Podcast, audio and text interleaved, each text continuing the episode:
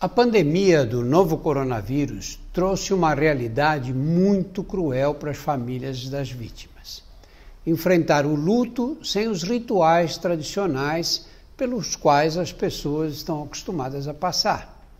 Velar e enterrar seu ente querido, para muita gente, é uma forma importante de despedida. E agora, com a pandemia, muitos não conseguem se despedir da forma que gostariam. Isso é muito duro. Cada pessoa tem uma maneira diferente de vivenciar o luto. Tem o seu tempo de processar a informação, organizar os sentimentos, isso faz parte da vida. Mas diante desse cenário de pandemia, com uma convivência mais restrita, as pessoas não conseguem se encontrar, se abraçar, se consolar com os amigos e os familiares. Isso dificulta o processo de enlutamento.